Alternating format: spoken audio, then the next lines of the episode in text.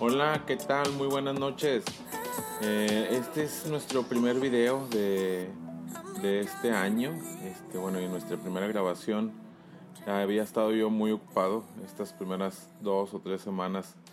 que arrancaron del 2020. Así que bueno, aprovechando que espero que hayas tenido un buen inicio de año y que este, estén yendo bien tus cosas. Hoy te quiero hablar como ya es costumbre, de uno de los artículos que publicó ahí en la página de, de Facebook llamada Psiquiatría Integral y que tiene que ver eh, con un trastorno y que bueno, también por eso lo publiqué, es algo de lo que más he visto ahora en consulta empezando el año, de que tiene que ver con los trastornos de ansiedad. El trastorno en específico, porque hay varios tipos de trastornos de ansiedad que nosotros atendemos, el trastorno en específico es el trastorno por ataques de pánico. Precisamente el artículo que te compartí en la página, te lo voy a poner aquí, eh, habla de este tipo de, de problemática que se presenta cuando la persona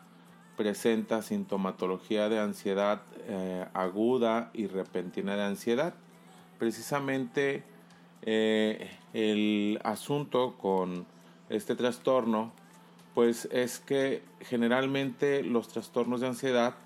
son los que comparten características de miedo y ansiedad excesivos, así como alteraciones conductuales eh, asociadas. Es decir, el miedo es una respuesta emocional a una amenaza inminente, real o imaginaria, mientras que la ansiedad es una respuesta anticipatoria a una amenaza futura. Es evidente que ambas respuestas se solapan, aunque también se pueden diferenciar, estando el miedo frecuentemente asociado a accesos de activación autonómica, es decir, los, eh, los mecanismos del cuerpo que son necesarios para la defensa o la fuga, pensamientos de peligro inminente y conducta de oída. Y la ansiedad está más a menudo asociada con tensión muscular, vigilancia en relación a un peligro futuro y comportamientos cautelosos o evitativos. Eh, a veces el nivel de miedo o ansiedad se ve reducido por conductas evitativas generalizadas, es decir, eh, la gente empieza a, a evitar situaciones que lo puedan poner con el riesgo de padecer miedo y ansiedad. Por ejemplo, dentro de esta clasificación de los trastornos de ansiedad, en donde incluimos los trastornos de pánico, pues es un, un miedo particular o una entidad particular con respuesta de mucho miedo. Eh, las crisis de pánico generalmente no se limitan a los trastornos de ansiedad, es una, eh, un síntoma que podemos ver eh, junto a otros trastornos mentales, pero generalmente está presente en los trastornos de ansiedad. El asunto con los ataques de pánico es que al momento de producir tantos síntomas físicos y tantos síntomas eh, agudos que pues en sí hacen sentir a la persona que su integridad está en riesgo, pues es algo que los hace eh, acudir de forma urgente a la consulta, pero la mayoría de las veces no van a una consulta con, nosotros directamente como psiquiatras. La mayoría de las gentes o de las personas que padecen eh, trastornos de, de ataques de pánico, pues primero ya visitaron todas las salas de urgencia de la ciudad o la mayoría de ellas y generalmente pues lo que les dicen es que no tienen nada y esto es un problema para cada uno de nuestros pacientes porque eh, ellos creen que no les cree el médico o que la gente piensa que están fingiendo. Para poder hacer el diagnóstico de un trastorno de ansiedad con ataques de pánico, pues se tienen que llenar cierto número de criterios eh, que te voy a, a mencionar ahorita. Pero los síntomas en promedio deben de estar presentes por lo menos durante seis meses. Eh, claro que hay flexibilidad con respecto a la duración de los síntomas, pero dentro de los criterios diagnósticos, pues bueno, es más o menos un tiempo que se pone para pensar si alguien pudiera llenar los criterios para decir que tiene un trastorno de ansiedad con ataques de pánico. En el artículo este que te compartí,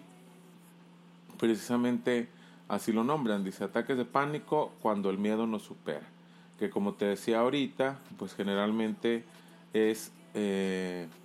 una entidad que se presenta con mucho síntoma autonómico, que se refiere a las reacciones del sistema nervioso autónomo de nuestro cuerpo. Pero este, ahorita te voy a enumerar los síntomas conforme vayamos revisando el artículo y te lo comparto. Dice la APA o la Asociación Americana de Psicología, que a fin de cuentas eh, tiene, por decirlo así, el mismo nombre que la Asociación Psiquiátrica Americana, describe los, bueno, las mismas siglas, describe los ataques de pánico como un repentino miedo abrumador que surge de un estado de alerta, pero que no responde a ninguna razón obvia. Ahorita este, te, voy a, te voy a enumerar los criterios diagnósticos que nosotros tenemos en, en el libro Manual Diagnóstico y Estadístico de los Trastornos Mentales.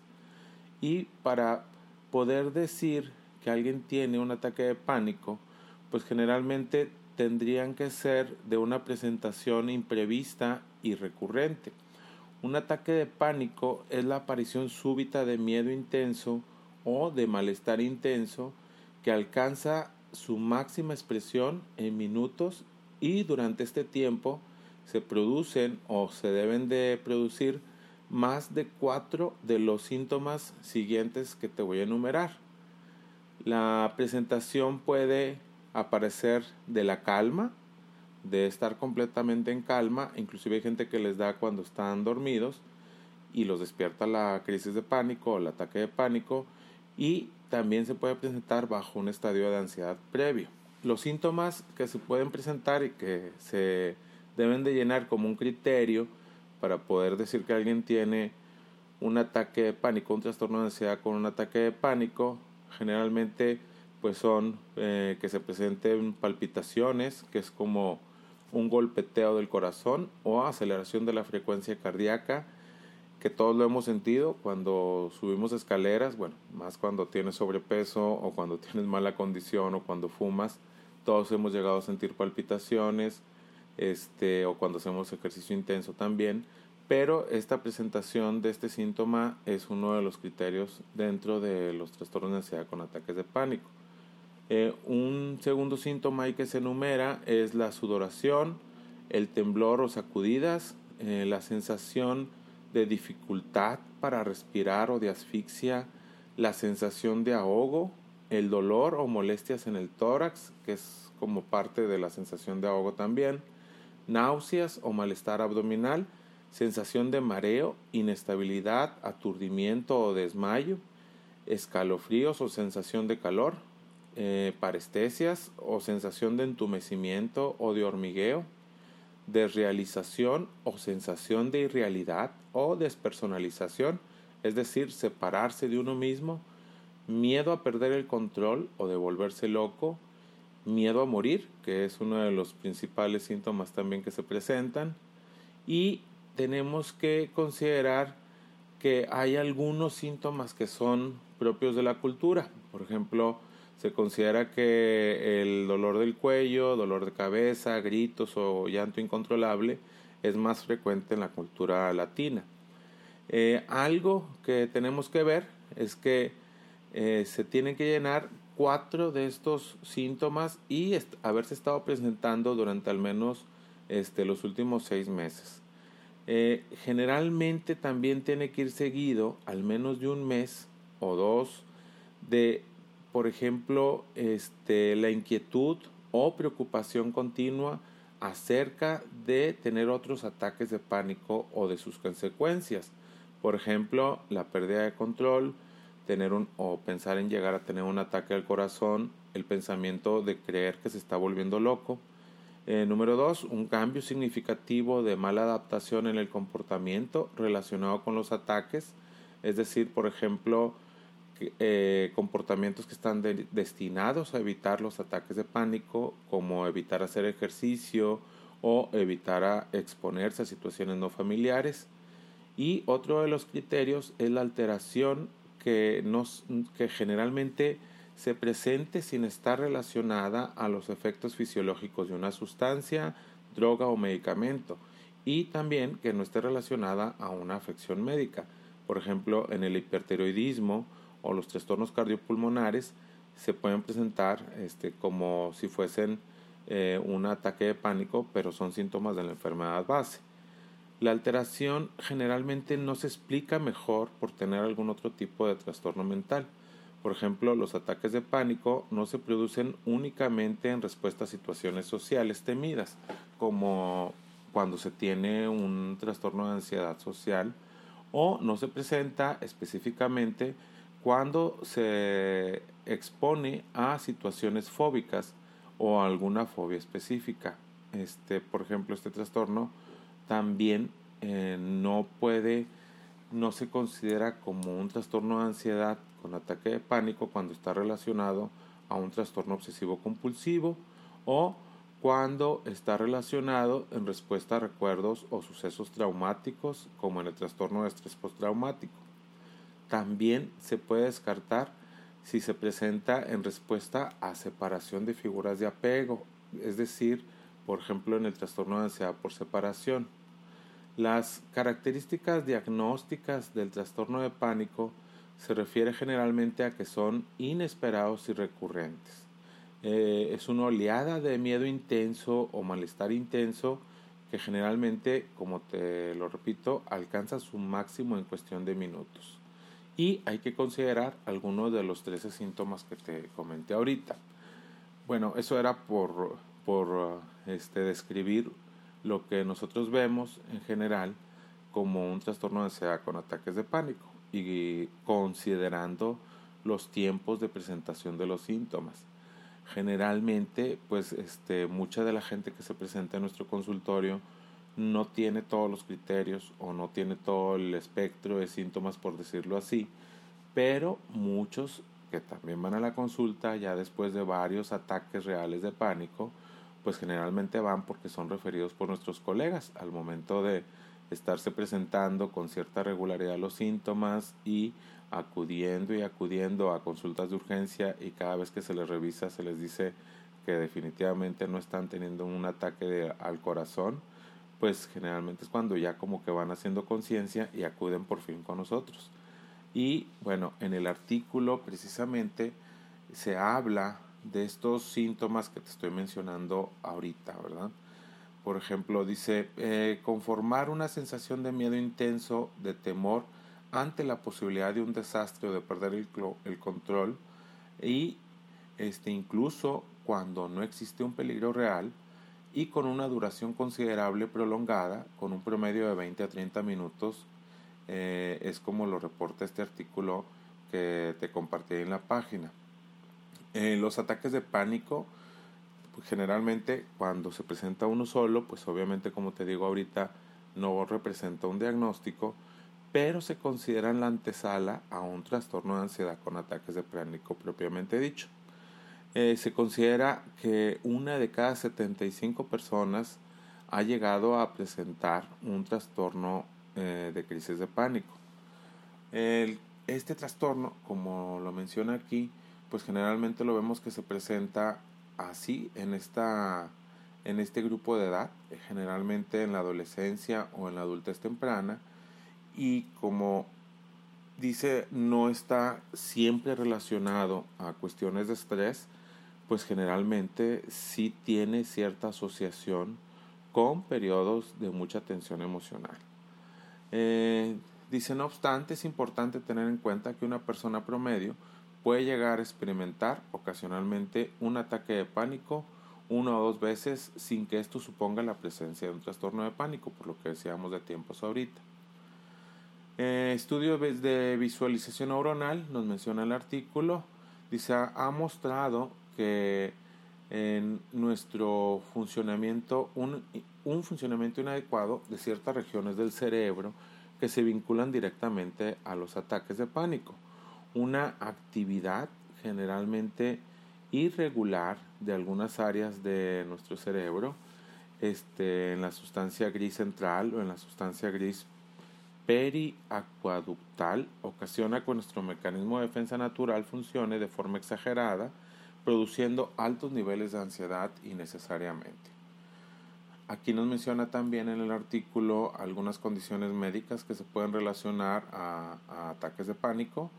y que, bueno, nosotros cuando evaluamos en el consultorio, pues generalmente es en parte lo que también tenemos que descartar, aunque la mayoría de las veces ya vienen muy revisados, ya traen electrocardiograma, muchas veces traen ya electroencefalograma, resonancias, estudios de laboratorio, que generalmente cuando ya llegan con nosotros, pues los traen este, dentro de límites normales o ya fueron valorados por varios especialistas. Aquí, pues lo ideal es que hagamos conciencia de que es un diagnóstico psiquiátrico y que este, requiere manejo psiquiátrico. Obviamente, y bueno, aquí como lo menciona el artículo también, este, ahí está la lista de síntomas, digo, lo puedes checar tú ahí en el artículo, en la página en Facebook. Muchas veces y en la mayoría de los casos, eh, cuando ya vienen con nosotros, eh, nosotros valoramos la posibilidad de ayudarle al paciente con algún tipo de fármaco, dígase benzodiazepinas o ansiolíticos y algún regulador de serotonina que generalmente este, logra regular lo que es este, este trastorno con eh, periodos breves de tratamiento, eh, de la mano generalmente con una psicoterapia. En determinado momento lo ideal es llevar la psicoterapia y el manejo farmacológico, aunque bueno, aquí el artículo menciona que la psicoterapia cognitivo-conductual es la ideal, también hay este, otros tipos de psicoterapia, como la psicoanalíticamente orientada, donde se podemos tratar de identificar qué es lo que produce eh, este trastorno de ansiedad derivado de situaciones que pueden ser en relación a nuestras circunstancias interpersonales o interfamiliares, laborales, académicas y todo lo que nos pudiera estar eh, causando un aumento de tensión emocional continua. Aquí, bueno, lo importante, y como lo menciona el artículo, es que hay que comprender y asimilar que el peor de los panoramas posibles no es tan catastrófico como la ansiedad nos hace visualizar eh, que pudiera acontecernos algo muy grave y es primordial para el tratamiento y eficaz del pánico clínico eh, saber esto. No obstante, dice la medicación también puede tener un efecto favorable, lo comenta aquí en el artículo,